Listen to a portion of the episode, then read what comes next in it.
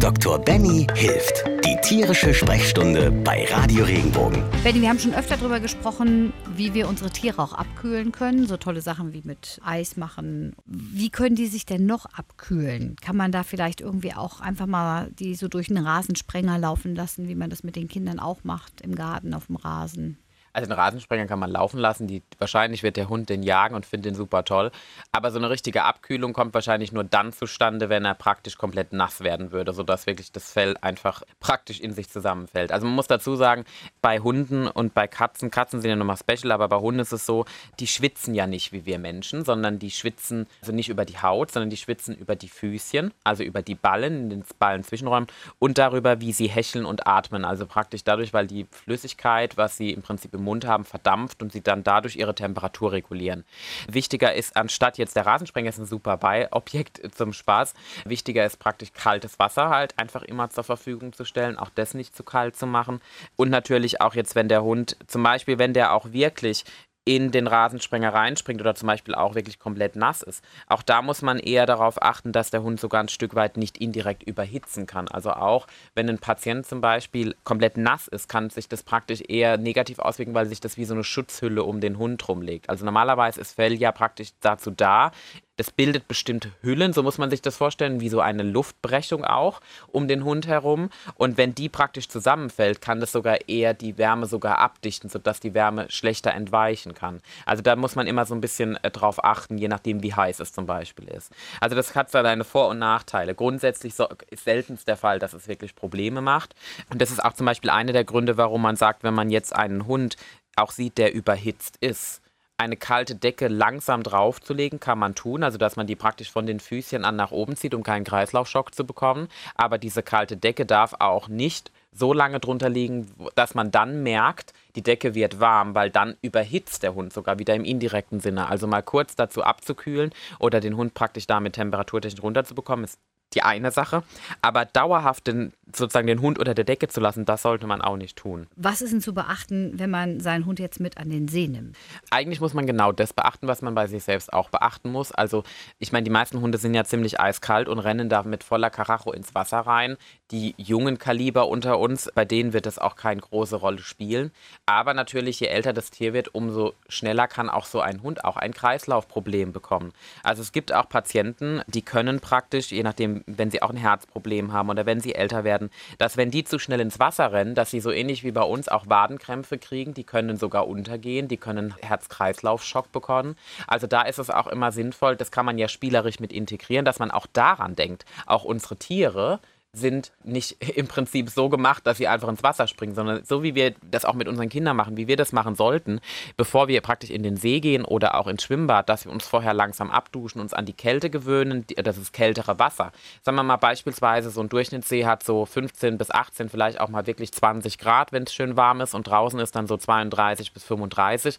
Das ist natürlich ein Temperatursturz, das kann dazu führen, dass auch ein Hund praktisch kreislauftechnisch zusammenstürzt. Wenn ich den aber jetzt nehme und ich gehe vielleicht so an den Rand, so an den, zum Beispiel an den, an den See, an den Rand und ich schmeiße erstmal so ein bisschen so einen Kong oder so einen Ball, sodass der Hund langsam nass wird, spritze ihn so ein bisschen, bisschen nass damit oder gehe langsam mit ihm rein und wieder raus, bis er wirklich komplett nass ist und ich mir sicher sein kann, der Hund hat jetzt auch sich langsam an diesen Temperaturunterschied gewöhnt, dann ist es in Ordnung. Dann kann der Hund da rein und raus spielen. Trotzdem ist es immer wichtig, da einen Blick drauf zu haben. Da gibt es sogar auch Möglichkeiten, also äh, wenn ich jetzt zum Beispiel einen älteren Hund Hund habe, auch mit einer Herzproblematik oder auch mit Gelenkserkrankungen, Muskelerkrankungen. Diverseste Ursache gibt es sogar Schwimmwesten für die Patienten, so ähnlich wie die Schwimmflügel beim Kind, die man dem Hund anziehen kann, an dem man ihn festhalten kann, wo man sicher sein kann, okay, da passiert nichts.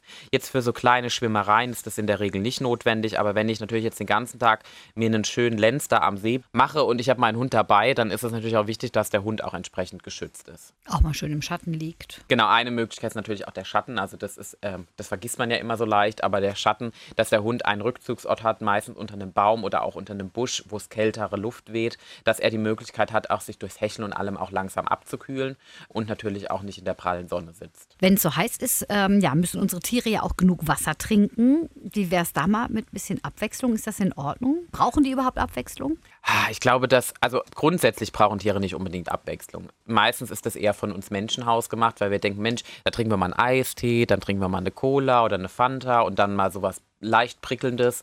Wir finden ja auch Kohlensäure total super den meisten Tieren ist es relativ wurscht, muss man sagen. Also die meisten Tiere mögen ganz einfach ihr klares, kaltes Wasser.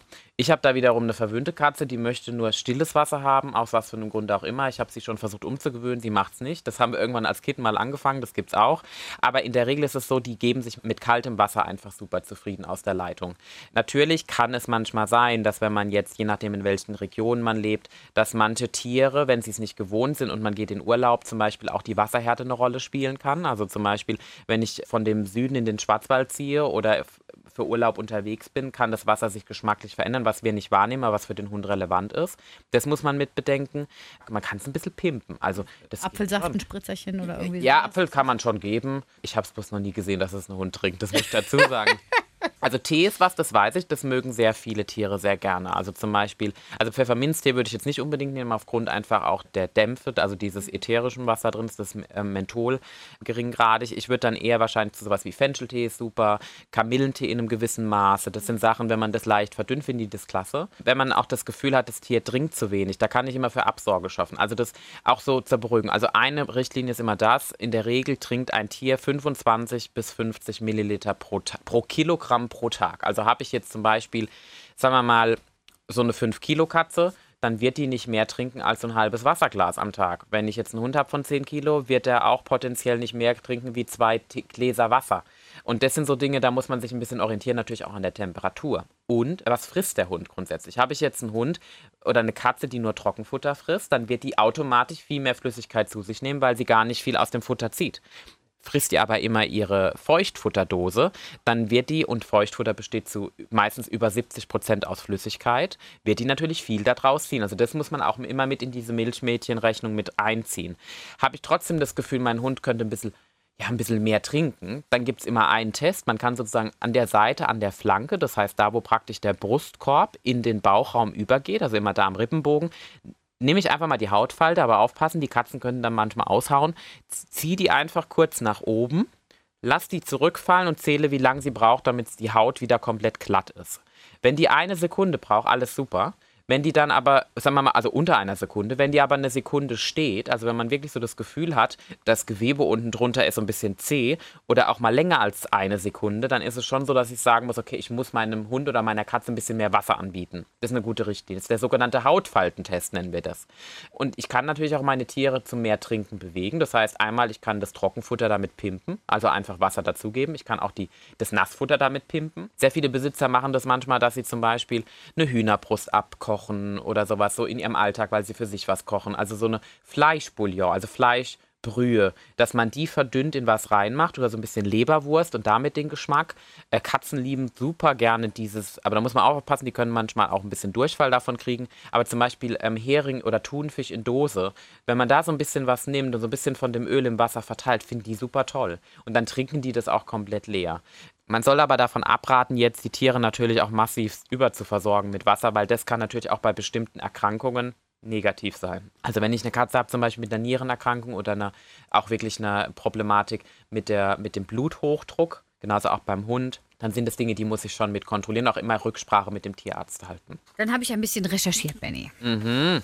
Es gibt die abgefahrensten Dinge für Tiere im Sommer. Kühlende Jacken habe ich gesehen, so kühlende Matten auch zum draufliegen, aufblasbare Planschbeckeln, sogar ein Staubsauger für die Fellhaare, ne, damit das rausgeht und ein bisschen die Luft zirkuliert. Was hältst du denn davon? Ist das reine Geldmacherei oder zum Teil sogar sinnvoll? Ja, viele von diesen Produkten haben natürlich ihre Daseinsberechtigung. Und ich mag zum Beispiel diese kühlen Matten, finde ich super. Die kann man in den Kühlschrank legen oder auch ins Gefrierfach. Und die kann man hinterher dann super benutzen, ähm, um praktisch dem Tier so einen Rückzugsort zu bieten, wo es ein bisschen kühler auf dem Boden ist. Ist aber nicht unbedingt immer nötig. Ne? Also die meisten finden dann auch irgendwelche Stellen, die kühl genug sind. Es ist so ein bisschen ein, ein Bonus, wie man so schön sagt. Jetzt mit diesen kühlenden Jacken, da bin ich wiederum ein bisschen kritischer, weil das kann natürlich auch, wenn man da jetzt ad hoc hergeht, weil man das Gefühl hat, der Hund, äh, der überhitzt mir und kollabiert mir hier sofort, kann natürlich so ein abrupter Kältewechsel, der über den kompletten Brustkorb praktisch geht, auch wirklich schnell zu was Negativen führen. Würde ich sogar eher von abraten, bin ich ganz ehrlich, da wäre ich sehr vorsichtig. So Aufblas aufblasbare Planschbecken. Also da würde ich sogar gar nicht unbedingt in die, in die tiermedizinische Schiene greifen, sondern ich würde einfach ganz normal den Markt gehen. Es gibt ja zum Beispiel diese tollen Muscheln, die mit zwei Seiten, wo man praktisch Sand und Wasser reinmachen kann. Das finden Hunde mega genial. Also wenn ich in die eine Wasser reinmache und in die andere mache ich Sand rein, also wirklich so frischer Spielsand, vielleicht so ein bisschen aufgedickt mit, mit natürlich, also mit Erde, die ungedüngt ist, dann gebe ich dem Hund einen wahnsinnigen Spielort, weil der kann praktisch rummatschen. Das ist natürlich für den Besitzer dann immer so eine Sache. Weiße Couchen sollten dann weit weggenommen werden. Aber der hat praktisch beides in einem. Das kann man überall hinstellen. Das kann man ja sogar auf die Terrasse stellen. Und hinterher kann man praktisch den Deckel wieder drauf machen, wenn man das Wasser rausmacht. Man kann den Hund auch noch da drin sauber machen. Und das finden die mega toll. Also da muss ich gar nicht unbedingt in die Tiergeschäfte gehen, sondern ich kann auch ganz einfach in den Baumarkt gehen oder auch in die Kinderabteilung. Das ist sowas, das kann man super benutzen. Dann dieser Staubsauger für Fellhaare, den habe ich auch schon gesehen. Puh, es ist ein zweischneidiges Blatt. Also es gibt Hunde, die setzen sich dahin und die genießen das. Das interessiert die überhaupt nicht. Das juckt die kein bisschen, dass da ein lautes Geräusch im Hintergrund ist. Mache ich das, glaube ich, bei einer Katze. Ich glaube, dann hat man die Katze im Gesicht hängen. Das würde ich, würd ich nicht raten. Also ähm, da wäre ich schon ein bisschen vorsichtiger. Es ist eine Sache, die kann man schon gut machen, weil gerade wenn ich einen Hund habe, der extrem dichte Unterwolle hat, also sowas wie ein Samoyede zum Beispiel auch. Wenn die zum Beispiel, Samoyede ist ein toller weißer Hund, der eigentlich aus dem Norden kommt, oder Sibirien Huskies, Alaskan Malamut. Die sind natürlich für unsere Breite so ein bisschen anders geeignet, sind aber richtig dick vom Fell her, weil weil sie das brauchen dort. Wenn ich das dann damit so ein bisschen entdicken kann und kann den Staubsauger benutzen, ist es natürlich für uns weniger Arbeit vom Fell her.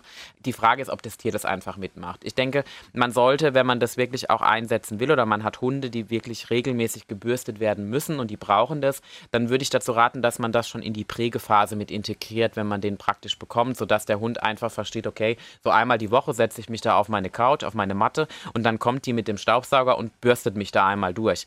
Ich glaube, wenn man das später macht, macht, wird schwierig. Also natürlich kann man das versuchen, dem Hund anzutrainieren, aber ich denke, da kann jeder von uns beipflichten, was der Bauer nicht kennt, das frisst er nicht. Würde das denn ein bisschen was erleichtern, wenn man das dann. Auf jeden Fall. Also ich, ähm, ich habe die, hab die Dinge auch schon selbst bei meinem Hund ausprobiert damals und er fand es nicht so toll. Es war auch nur ein Golden Retriever, also der hat das nicht unbedingt gebraucht. Dafür gibt es schon wiederum andere Produkte, sowas wie im Prinzip eine Bestellbürste, die praktisch an der Seite ähm, wie so extra Rillen hat, so ein sogenannter Fulminator nennt man den, glaube ich. Und damit kann man die Unterwolle auch gut raus. Und es gibt schon die diversesten Varianten. Bei dem Staubsauger hat man natürlich einmal die Variante des Unterdrucks, das zieht das Fell weiter nach außen. Man hat das Ganze im Staubsauger drin, kann das hinterher ähm, einfach entleeren und kann dann natürlich auch ein Stück weit regulieren mit, je nachdem, wenn man was für einen Staubsauger man hat, mit der Stärke von dem Ganzen. Es kann aber natürlich auch wiederum unkontrolliert auch zu äh, potenziellen Problemen führen. Also natürlich darf man nicht unterschätzen, so ein Staubsauger hat einen ganz schönen Bums manchmal, also je nachdem, wie viel Watt der hat. Und dann kann der natürlich auch, wenn der das Fell zu arg rauszieht oder zu arg zieht, auch zu kleinen Blutungen führen und auch manchmal zu Entzündungen. Also das sind Dinge, die darf man da auch nicht vergessen. Wenn dir der Podcast gefallen hat, bewerte ihn bitte auf iTunes und schreib vielleicht einen Kommentar. Das hilft uns sichtbarer zu sein und den Podcast bekannter zu machen. Dankeschön.